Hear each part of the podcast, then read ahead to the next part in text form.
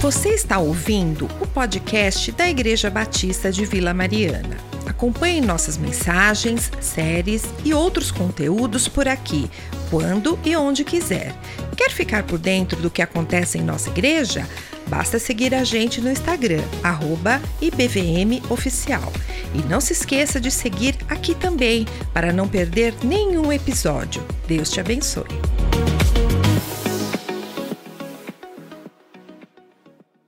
Nós vamos dar sequência a essa série que o pastor tem desenvolvido e nós pastores também temos pregado nela, que é que mostra como a Bíblia é suficiente para os nossos dias, diante de afirmações que a gente tem ouvido aí de que a Bíblia está desatualizada, é insuficiente, tudo mais. Temos demonstrado a cada a cada momento de culto trechos, assuntos específicos que demonstram como a Bíblia é suficiente para os nossos dias, sim.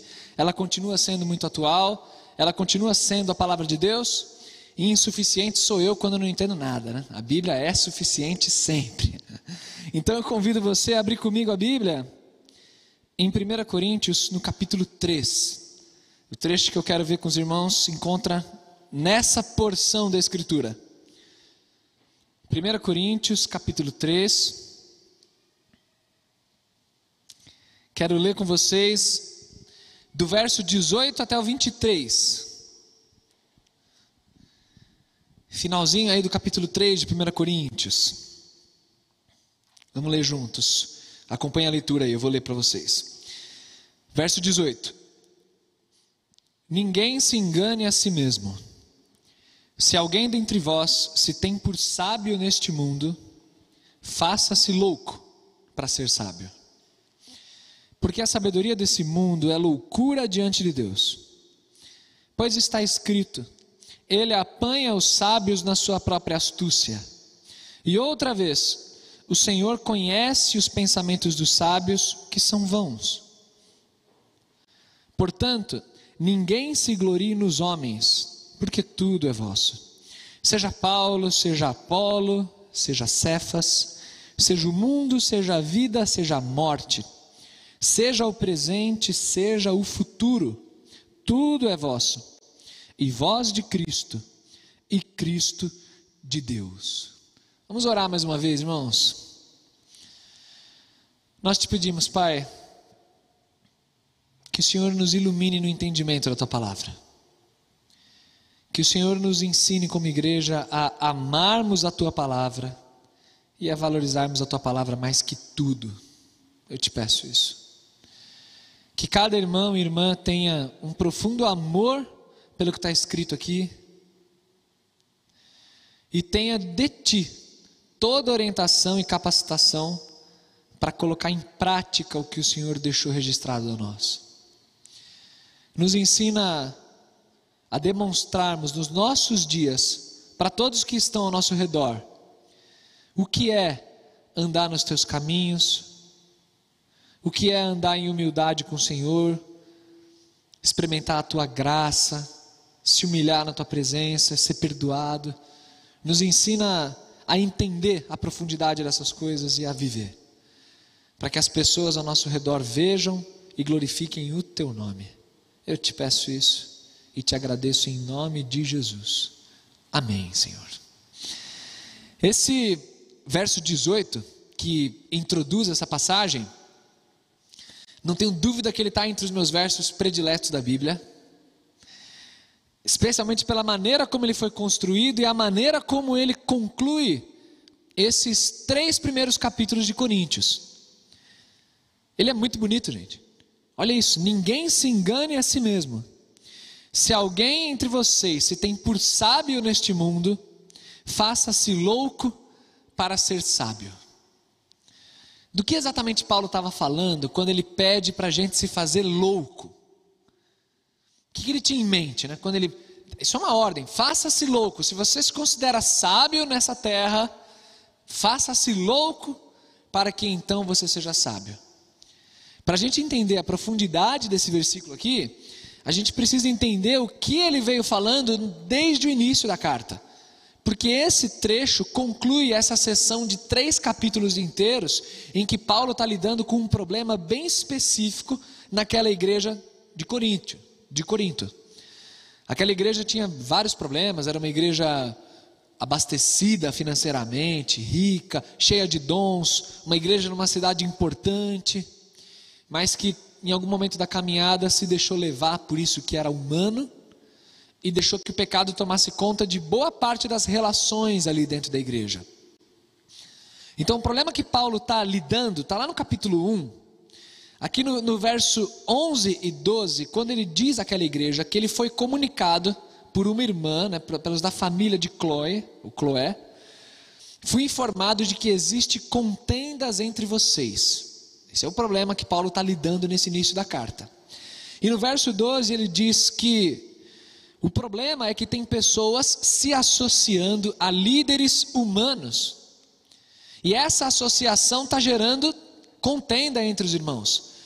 Então tem aqueles irmãos que gostam muito do estilo de Paulo, gostam de se associar a Paulo.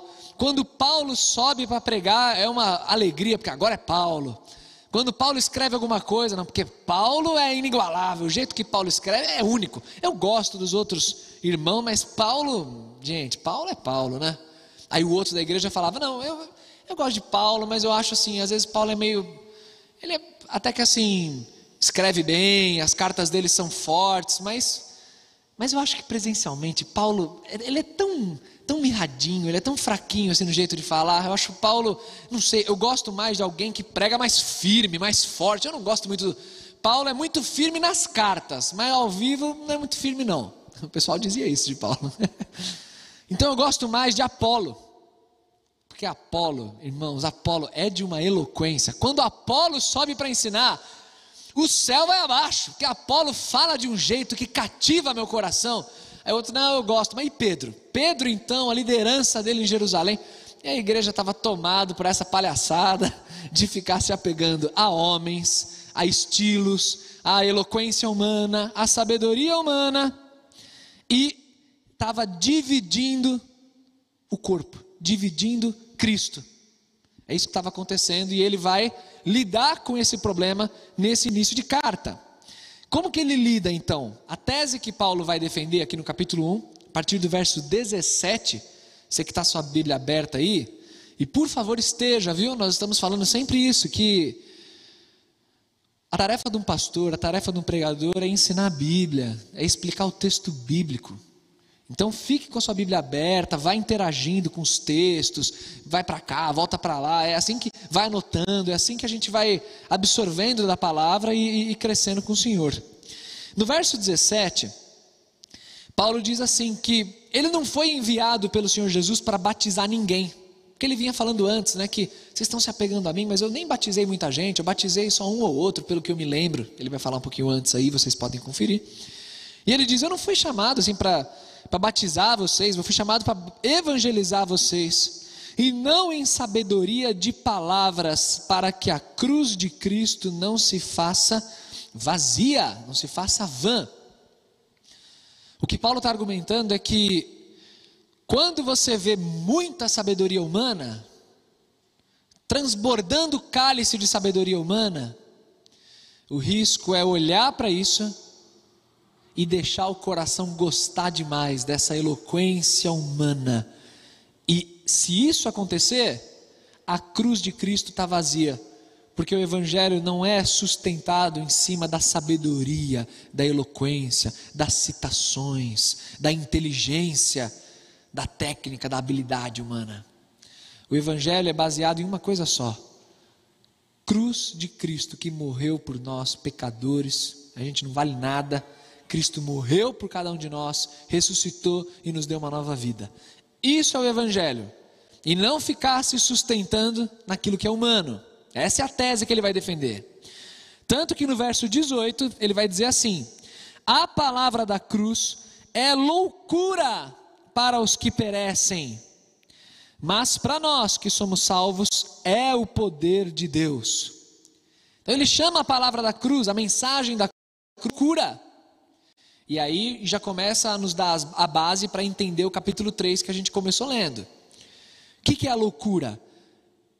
É a mensagem da cruz. Loucura para quem? Loucura aos olhos de quem procura se sustentar em sabedoria humana. No verso 21, aqui do capítulo 1 ainda, Paulo chega a dizer que foi agradável a Deus que ele salvasse os homens por meio da loucura da pregação. É uma coisa muito louca isso aí, esse negócio de pregar a palavra, de falar de um Deus que se fez homem, foi pregado na cruz, a morte não o conteve, ele ressuscitou. Isso aos olhos de alguém, alguém comum, alguém da sociedade, esse povo é louco. O que, que esse povo está fazendo acordando domingo de manhã, meio de uma pandemia de coronavírus, botando a máscara no rosto, vindo aqui nove horas da manhã no lugar, para cantar umas músicas lá, que eles falam do Deus deles, que morreu, que ressuscitou, em pleno século 21, o que, que esse povo está fazendo? O povo é louco. É assim que a sociedade enxerga. E é assim que a sociedade sempre enxergou. Não é que a gente está vivendo um momento novo da história humana. Isso sempre aconteceu desde que o Evangelho existe. As pessoas olham como loucura. Tanto olham assim, que nesse capítulo 1 ainda, nos versos 22 até 24, se você ler aí, você vai perceber que a cruz de Cristo, ela confronta todas as pessoas. E Paulo expressa o todos por meio de dois grupos: judeus e gentios. Os gentios são aqueles que não são judeus, esses são os gentios. Isso é todos. A palavra da cruz, ela é um escândalo para os judeus, é uma pedra de tropeço para os judeus. Por quê? Porque a palavra da cruz significa que o Deus Todo-Poderoso se fez homem e morreu em fragilidade, num lugar como de um criminoso, sangrou sob as mãos do domínio do Império Romano. Isso é um escândalo. Como que Deus de Israel fez um negócio desse? Não, isso é um absurdo que você está falando. Então a palavra de, da cruz é vista como um absurdo, como um escândalo aos olhos dos judeus. Isso é uma blasfêmia. Já aos olhos dos gregos, dos gentios, dos sábios da época, ela é vista como loucura. Porque enquanto os judeus pedem sinal, os gregos buscam sabedoria. O que, que os gregos buscavam? Os gregos ali você tem muito da influência da filosofia. Os gregos são conhecidos por, pela sabedoria da filosofia. Então você tinha pessoal que seguiam os filósofos estoicos, os epicureus, aqueles que resgatavam os platonistas desde os ensinos de Platão, que discutiam nos locais apropriados na cidade, e discutiam filosofia, discutiam conhecimento. E aí, de repente, surge um, um, povo estranho, no meio dos judeus, que já é um povo também meio espalhado aqui no, no Império Romano. É, quer dizer, é, é uma seita no meio dos judeus, dizendo que tem um tal de Jesus que morreu crucificado e morreu por mim, por amor a mim, e ele é Deus, e Deus feito carne, que, que coisa incompreensível. Então, aos olhos dos gregos, isso era também loucura, é um absurdo. E aí, Paulo vai insistindo, dizendo: é esse absurdo que nos salva, é essa loucura que nos salva, porque isso que vocês chamam de loucura, para nós nada mais é do que o próprio Senhor Jesus Cristo, poder de Deus e sabedoria de Deus. É nesse sentido que ele vai falar no verso 25 que a loucura de Deus é mais sábia do que os homens e a fraqueza de Deus é mais forte que os homens. Pastor, o que é esse negócio de loucura de Deus e fraqueza de Deus? Deus não tem loucura nem fraqueza.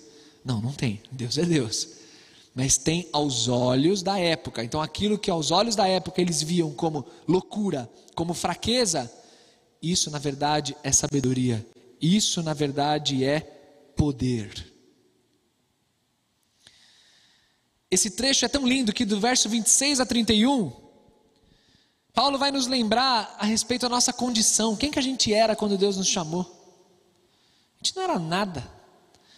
Quem de vocês era importante aos olhos do mundo? É o que ele pergunta aqui. Lembra da vocação de vocês quando vocês foram chamados? Não eram muitos os sábios segundo a carne, os poderosos, os nobres de nascimento. Não. Somos pessoas simples. Mas Deus escolheu as coisas loucas desse mundo para confundir as sábias, escolheu as fracas para confundir as fortes. E isso é o Evangelho.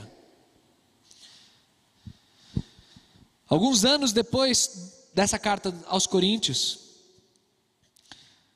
pouco mais de 150 anos depois, lá no século finalzinho do século 2, Comecei no século III, a gente tem a figura de Orígenes de Alexandria, que era um, um, um teólogo, tinha vários problemas em sua teologia, mas também defendeu em muito a, a palavra de Deus. E a gente tem registros de severos embates de Orígenes com um herege chamado Celso. Isso está registrado. E Celso era um cara que, que falava mal do Senhor, blasfemava contra o Senhor, contra a palavra. E em um dos trechos, Celso chega a escrever o seguinte: que os cristãos, eles não vão lá falar com os importantes da casa, eles não vão discutir com, com quem entende das coisas, eles vão lá naquela gentinha desprezível, nos, nos, escravos, nos, nos subalternos, na ralé da sociedade, eles ficam espalhando, disseminando esses ensinos que não conseguem alcançar os sábios, mas ficam alcançando a, a gentalha. É assim que os cristãos fazem. É ensino que só convence trabalhador braçal, não convence gente que entende das coisas. Celso fazia essa separação pre preconceituosa da sociedade e falava mal assim da, da fé cristã. E em certo aspecto é irônico, mas ele, ele, ele tem até alguma razão. Ele não tem razão em dizer que o cristianismo não, não penetrava na alta sociedade, porque penetrava sim. Tinha muito trânsito entre os sábios da época também. Mas fato é, a fé cristã sempre, com a sua simplicidade, com a riqueza que tem, poder transformador do evangelho, sempre alcançou todo mundo.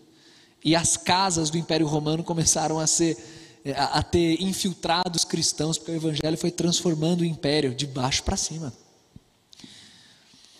De fato, foi assim o avanço do evangelho.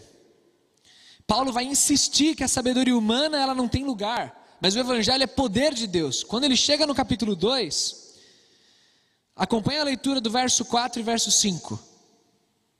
A minha palavra e a minha pregação não consistiram em palavras persuasivas de sabedoria humana, mas em demonstração de espírito e de poder, para que a vossa fé não se apoiasse em sabedoria dos homens, mas no poder de Deus.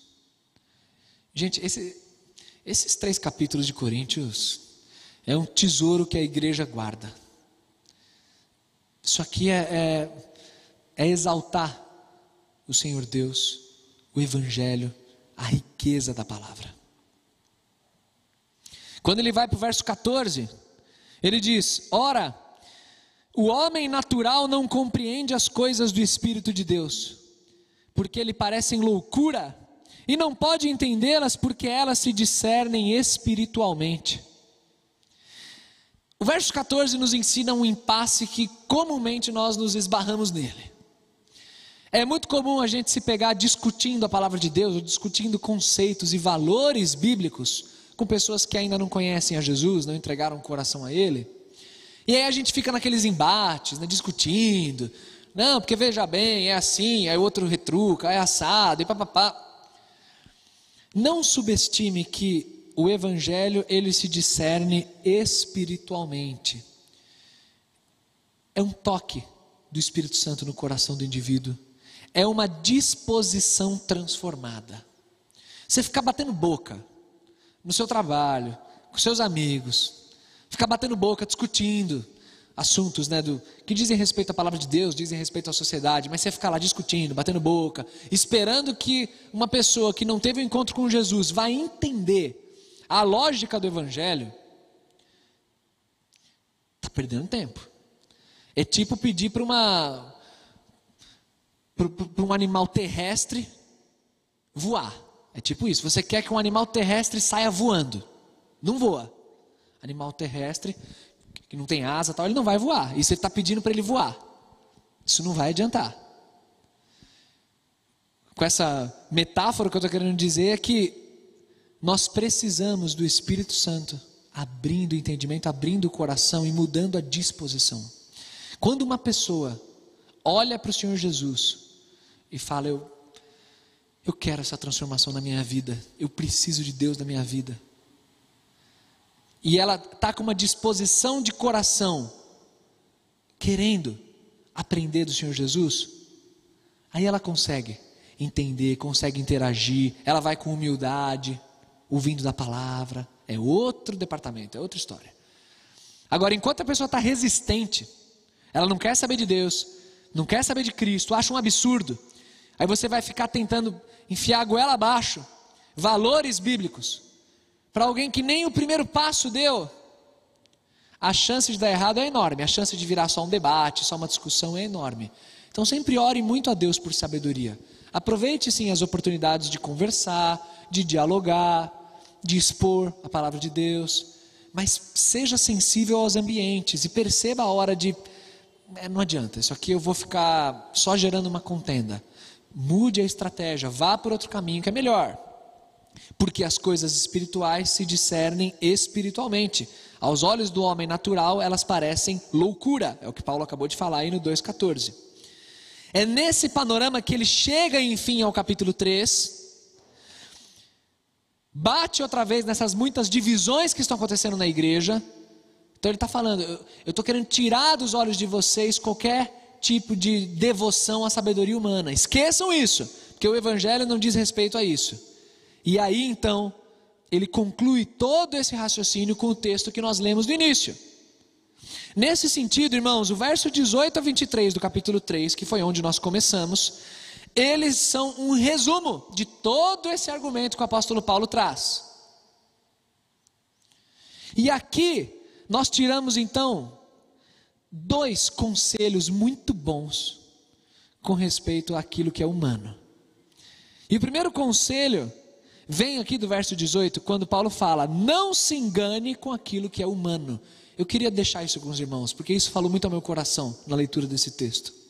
Não se engane com aquilo que é humano. Nós temos visto, e aqui o texto traz também, como a sabedoria de Deus é vista como loucura aos olhos humanos. Verso 18 mostra isso, né? Quando ele fala, faça-se louco, é da perspectiva da sabedoria humana. Você precisa ser louco, segundo essa, essa sabedoria. Se você ficar nessa sabedoria humana, você não vai chegar ao Senhor Jesus. Então você precisa de uma boa dose de loucura. uma santa loucura. E o verso 19 mostra para nós que aos olhos de Deus, a sabedoria do mundo é loucura. Então veja só a situação que nós estamos. Aos olhos do mundo, o evangelho é loucura. Aos olhos de Deus, o mundo é loucura. Nesse sentido, nós temos dois caminhos irreconciliáveis, dois caminhos que não tem como serem combinados.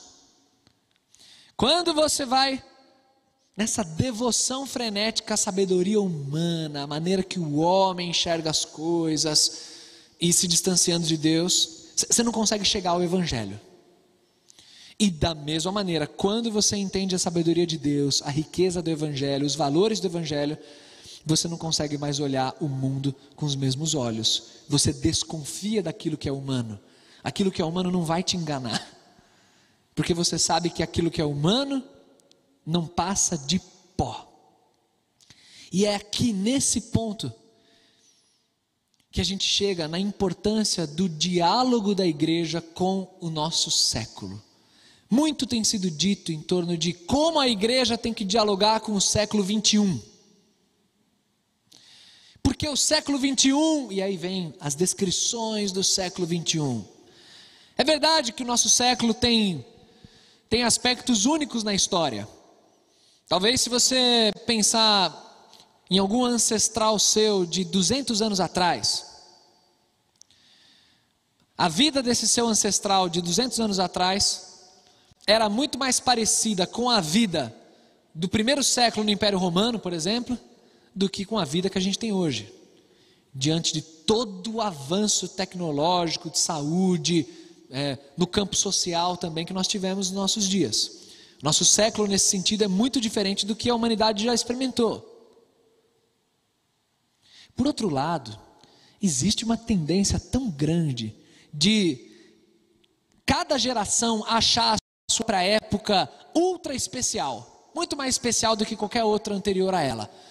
Toda geração é a geração que, ah, agora Jesus vai voltar. Essa geração volta. O mundo, mundo está há, há séculos aí, cada geração, agora vai. Não tem como. Olha como o mundo está. Toda geração acha que a sua geração é a geração. É a última bolacha do pacote. Toda geração acha isso. E o século 21 também acha isso. Não, porque veja bem, o século 21. Porque o homem do século 21, ele, ele não come mais arroz e feijão, o homem do século 21. Não tem mais pecado como todo homem teve antes do século 21. O que os homens do passado pecavam em cima de um cavalo, o homem do século 21 não peca dentro de um carro. A gente supervaloriza o século 21, porque então a igreja, ela precisa olhar para o século 21, tal, tal, tal. Gente, é bom, realmente, vamos entender a nossa época, vamos entender os nossos dias, mas não vamos achar que a nossa época é a super época que nós temos um desafio muito maior do que qualquer outro que veio antes de nós. Não, gente, cada época teve a sua dificuldade. Só você ler as cartas do Novo Testamento que, que você vai ver o tamanho da dificuldade que o povo tinha lá também. Para entender conceitos básicos do Evangelho e como os servos de Deus lutaram nessa direção. Nesse sentido, para dialogar com o século 21, que enxerga o Evangelho como loucura, a gente precisa de um equilíbrio. E o equilíbrio está exatamente em não cair no extremo de supervalorizar os nossos dias. Então tem muita gente supervalorizando os avanços. E aí, colocam, por exemplo, ciências humanas como sendo a, a o que há para responder aos anseios humanos, para entender os nossos dias. Então, ciências políticas, sociais, psicologia, sociologia, tudo mais. Isso, agora nós entendemos quem é o homem. Esse livro ultrapassado não entende nada. Existe uma tendência de supervalorizar, supervalorizar a, a ciência no sentido de colocar em oposição a Deus. Os nossos dias têm a tendência de supervalorizar o amor. Ah, porque existe tanta doutrina, tanta coisa, tanta ramificação que doutrina não importa. O que importa é o amor. O amor é o que importa. Mas e a Bíblia, o tamanho que tem esse livro que Deus. Não, veja bem, tem tanta interpretação, tanta coisa que. Ah, deixa isso aí para os teólogos ficarem brigando. O que cabe a mim é que eu vou apenas amar o meu próximo. E aí vem o, esse discurso bonito, discurso ursinhos carinhosos, assim. E, e, e a palavra vai ficando para trás. E isso Pode acontecer no meio da igreja também. Crentes que vão tendo contato com o mundo, vão tendo contato com, com o conhecimento humano e vão se encantando exageradamente pelo conhecimento humano, são doutores em termos daquilo que é humano e rasos na palavra. camarada cresceu na igreja, está há anos na igreja e nunca leu a Bíblia inteira, por exemplo, de cabo a rabo, uma vez na vida. Está há 30 anos na igreja. Ou o jovem que sabe discutir em altíssimo nível, em tudo que é assunto. Aí abre um texto bíblico, um versículo. É, não. Isso é Novo Testamento? É Antigo? O que, que é isso aí? Raso. Esse é um extremo. O extremo de supervalorizar os nossos dias em detrimento da palavra. Esse é um extremo. Só que existe um outro extremo também muito comum na vida da igreja que é desvalorizar excelentes conquistas que nós tivemos para chegarmos até onde chegamos aqui no século 21. E infelizmente tem muitos crentes que estão desvalorizando, então estão olhando o século 21 e não estão entendendo os nossos dias. Então, são crentes obscurantistas, quer dizer, olham para a ciência com arma apontada, ciência é um problema. Ciência, não esquece isso. O jovem vai para a faculdade, meu filho passou na faculdade pública, não, não, não vai, porque a ciência, imagina, ele vai ter contato lá com as coisas, não vai conseguir ficar firme. Porque a ciência, aí olha assim, como se a ciência fosse inimiga de Deus, como se o método científico fosse algo ruim. E não é ruim. Crentes que olham para a história, por exemplo, então estamos num momento de muito revisionismo histórico, né? Então olha para coisas assim consolidadas, coisas documentadas, coisas muito bem compreendidas no desenvolvimento aí da civilização e não, isso não, não é assim que funciona. Sei lá, pensando em história do Brasil, não, não teve ditadura no Brasil, não existiu isso, um exemplo. Ah, é, tal coisa, não, não é assim. Coisas que, que são de conhecimento público, tranquilo, acesso fácil a qualquer um que quiser entender. Mas se colocam numa posição de desvalorizar o conhecimento que a gente adquiriu nos nossos dias. Coisas, inclusive em pautas, como a gente está vivendo, né, momento de política muito forte e tal, pautas que são associadas à política e, e também existem por parte de crentes assim aquela coisa de ah, dia da consciência negra que passou, racismo. Não, racismo não existe no Brasil. Isso aí é, é de cada indivíduo. Não, não, não tem racismo assim como, como o pessoal fala que tem. Tem nada. Isso aí é conversa. E a igreja. A gente está com a cabeça afundada na areia e não está vendo a realidade, não está vendo os nossos dias. E aí o que, que acontece? Resta ao pobre do, do pastor no meu caso aqui, o pobre do pastor de jovens, juntar cacos às vezes na vida de jovens, que vem conversar simplesmente destruídos, falando coisas do tipo: Pastor, eu estou em crise, cara. Minha família, sei lá, é, a gente é da igreja há tanto tempo, mas meus pais, o pessoal parece que não, não, não enxerga o mundo como ele é, não. Eu, eu, eu não estou conseguindo compactuar, compactuar com isso e eu estou em crise na minha fé. Como é que funciona? Aí resta a nós abrir a palavra, conversar e mostrar esse equilíbrio, equilíbrio na palavra. Não vamos cair nem no extremo aqui de supervalorizar os nossos dias, como se fosse a última bolacha do pacote, mas também de não desvalorizar ou, ou, ou fechar os olhos para avanços humanos. Existem avanços em termos de sociedade, em termos de direitos humanos, em termos de um monte de coisas, tem avanços. Então vamos, vamos, vamos ser equilibrados e trazer sempre para a palavra de Deus e nos conduzir a interagir bem com os nossos dias. Quando você pega o apóstolo Paulo, você vê um homem profundamente conhecedor das Escrituras, profundamente piedoso e ao mesmo tempo profundamente culto. Paulo vai conversar sobre o evangelho com as pessoas da época dele. Ele cita poetas gregos, ele cita Menandro, ele cita Epimênides. Ele tem conhecimento de obras dos dias dele. Não é alguém que está com a cabeça na areia. É alguém que entende o mundo. Entende, mas não não coloca as esperanças dele naquilo que é humano, porque ele não se engana com aquilo que é humano. Ele sabe que a sabedoria humana é loucura. Mas ele conhece, ele aprende, ele interage bem com isso. Você vê o apóstolo João. Alguém pode falar assim, ah, eu, por isso que às vezes eu acho os textos de Paulo muito difíceis. Eu gosto de ler o evangelho de João apóstolo João, você vê a carta de João, ele fala de amor o tempo todo, de coisas práticas. Eu gosto disso. É, eu também gosto muito disso. Mas o apóstolo João era alguém também que entendia a sua época. E naquele início do evangelho de João, que a gente recita o tempo todo, no início era a palavra, né? no início era o Logos, e o Logos estava com Deus, e o Logos era Deus. Isso é uma ponte cultural que o apóstolo João está fazendo. Ele entende o conceito que existia na filosofia grega desse tal de Logos, e ele usa isso como uma ponte, esse tal do Logos, para falar a respeito do Senhor Jesus. Isso é alguém que conhece a época dele, que dialoga com a época dele. E é isso que Deus espera de nós como cristãos que a gente seja profundamente alicerçado na palavra dele, a ponto de conversar com as pessoas sem se enganar pela sabedoria humana, mas sabendo dialogar, sabendo trazer as pessoas para a palavra.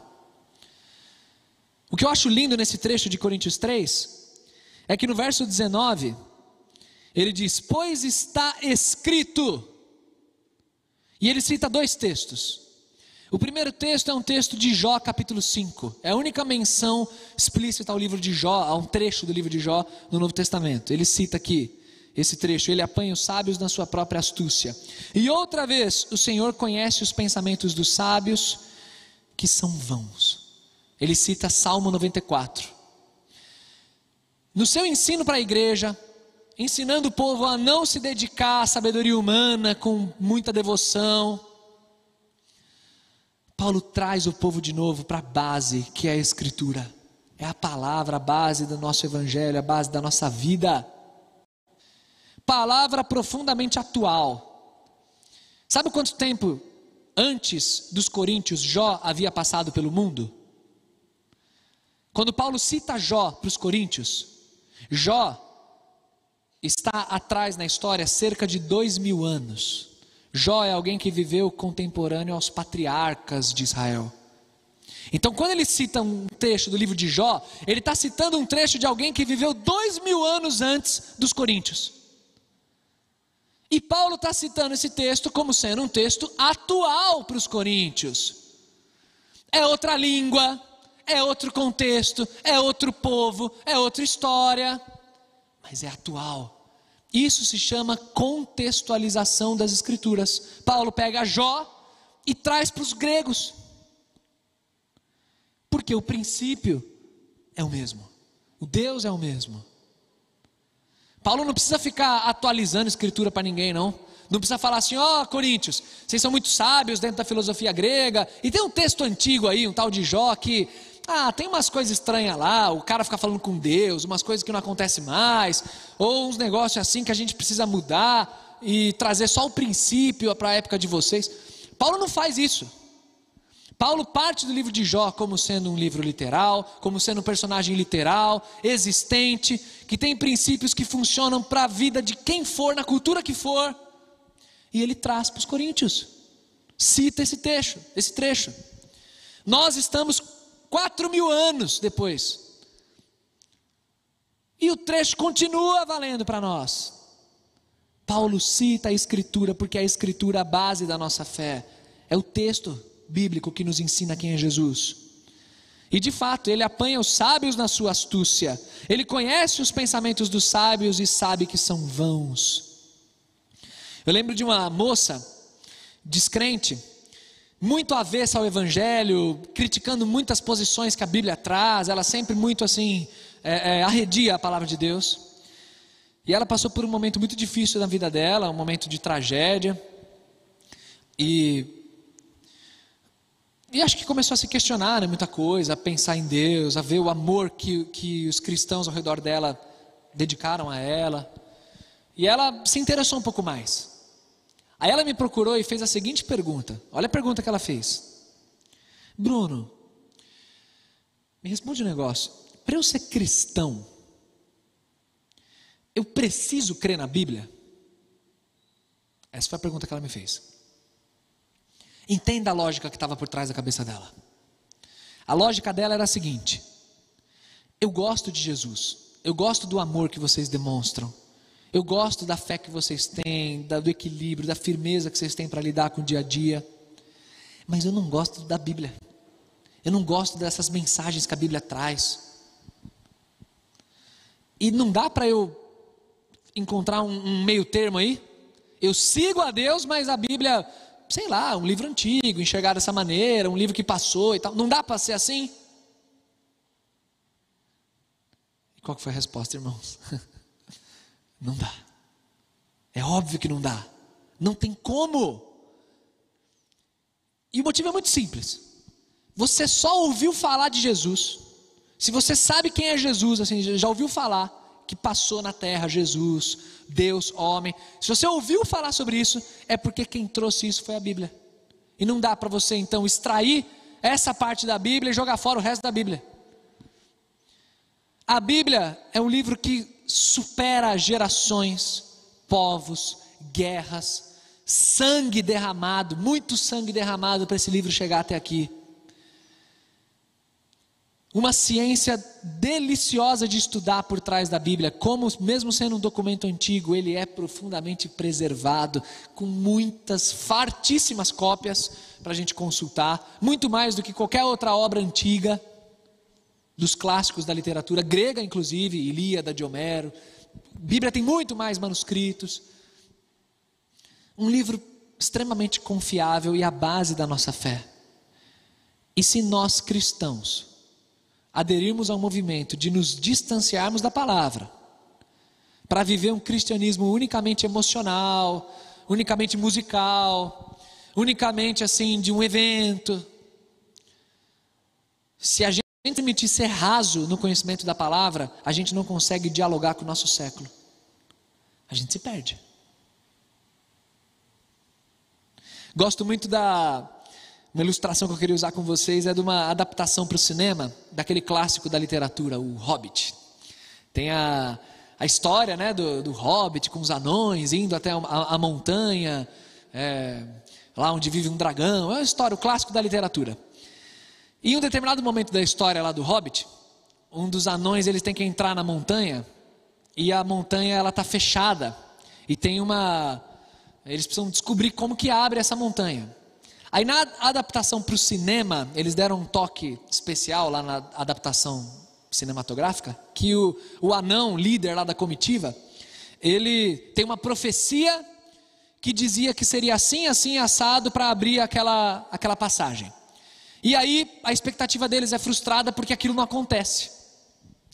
Aí então ele ele olha assim desolado como quem diz assim: a gente fez tudo o que a profecia mandava e a coisa não aconteceu.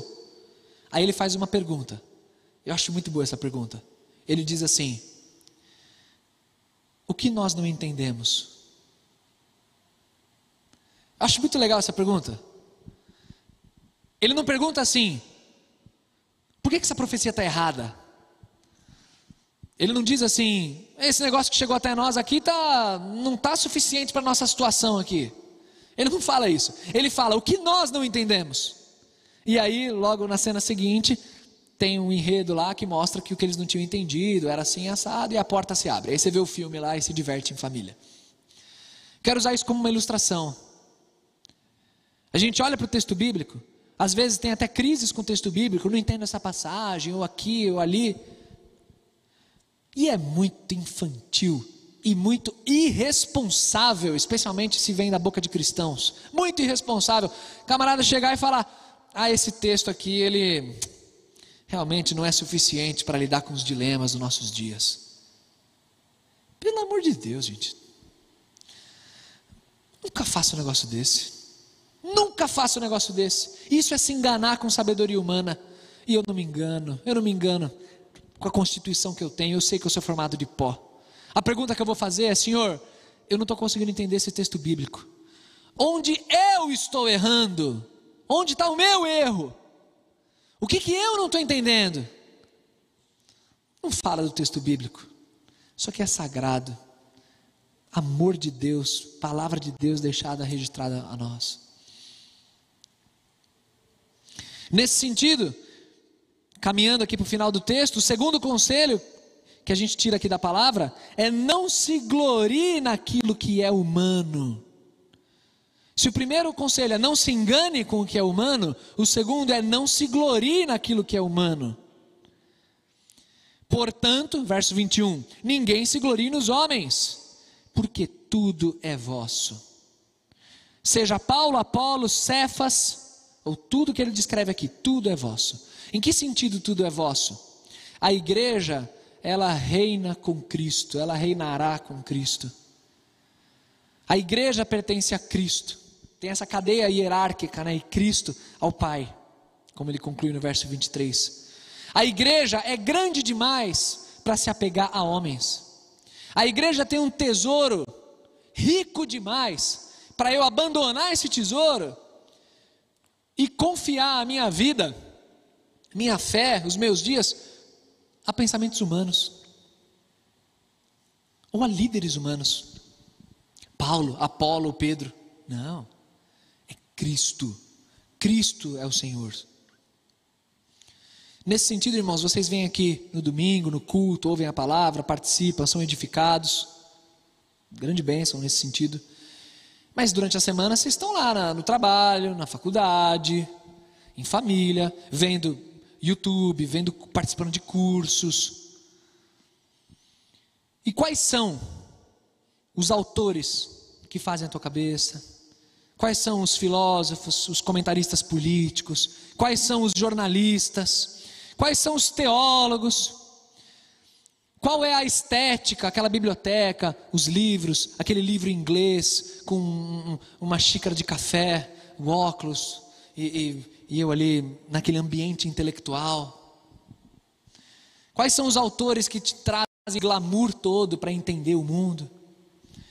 E eu estou me dedicando demais a isso e me dedicando de menos a conhecer a palavra e como a palavra responde os dilemas de todas as gerações que já passaram nessa terra.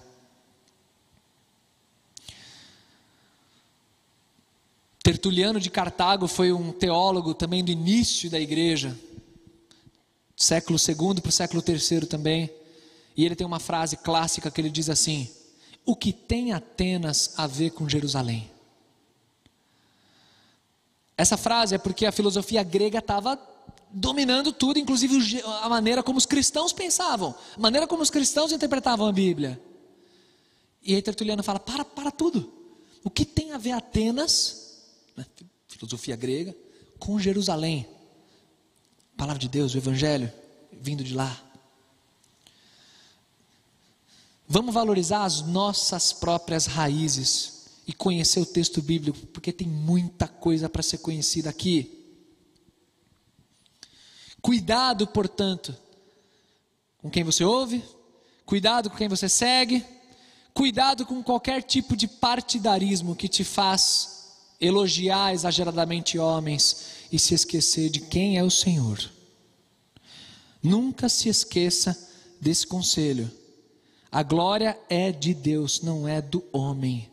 Portanto, se alguém se considera sábio segundo os padrões desta era, torne-se louco para que seja sábio. Eu quero concluir incentivando você a pregar o Evangelho, a dialogar com a sua família. Continue sendo esse servo de Deus, sendo luz na vida dos incrédulos. Continue. Mas por aquilo que é simples, o poder de Deus. Que a sua vida seja transformada, que as pessoas vejam piedade em você, santidade nas suas escolhas.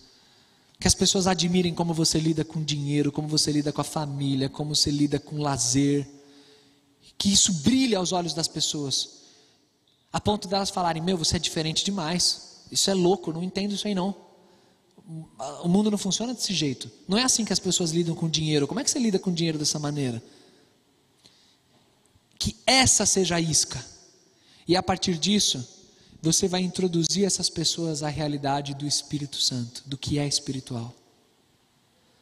E vai conduzir essas, essas pessoas para mais perto de Jesus.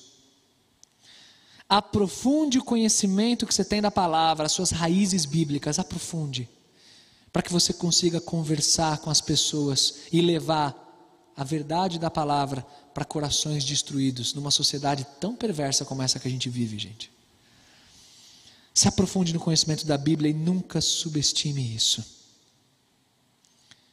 Porque afinal, concluo com esse texto do capítulo 4, no verso 20.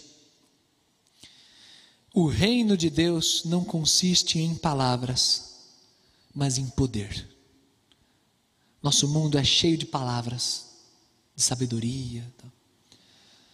A gente precisa demonstrar para as pessoas o que é o poder de Deus. E o poder de Deus se manifesta numa vida verdadeiramente transformada. É assim que se dialoga com o século 21. Quer dizer, da mesma maneira como a igreja sempre dialogou com a sociedade, com santidade, piedade e valorizando as escrituras. Assim a gente consegue responder os dilemas da nossa época. Vamos orar. Te louvo, Senhor, por tua igreja e te louvo por esse espaço que nós temos dado pelo Senhor para abrir tua palavra, para beber da tua palavra. Nos ajuda, Senhor, nos ajuda a sermos luz para quem está em volta de nós. Nos ajuda, Pai, por favor, a levar o teu evangelho de uma maneira doce, simples, pura, valorizando a tua escritura e valorizando a transformação que o Senhor traz em nós nos usa para alcançar corações que, que estão muito machucados, muito distantes de Ti, muito confusos diante de tanto conhecimento humano, tantas vezes questionável e tantas vezes sendo usado para o mal. Nos ajuda como teu povo a sermos missionários, a sermos profetas teus. Que cada irmão saia daqui desse culto de hoje valorizando a tua palavra, valorizando muito o conhecimento de ti e ficando cada vez mais louco pelo teu evangelho, louco pelo teu amor, a ponto disso transbordar na nossa caminhada. Muito obrigado, Senhor, por tua igreja. E muito obrigado pelo aprendizado que a gente tem semanalmente da tua santa palavra. Nós te louvamos, te agradecemos e te pedimos ajuda para lidar com os nossos dias. É no nome e na autoridade de Jesus que nós oramos. Amém, Senhor.